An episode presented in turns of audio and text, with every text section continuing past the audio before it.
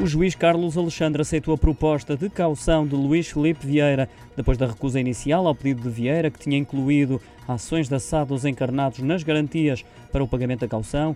A proposta do ex-presidente do Benfica inclui dois imóveis da sociedade Royal Brick, detida praticamente na totalidade pelos seus filhos, avança a TVI. As casas estão avaliadas em 1,3 milhões de euros aproximadamente.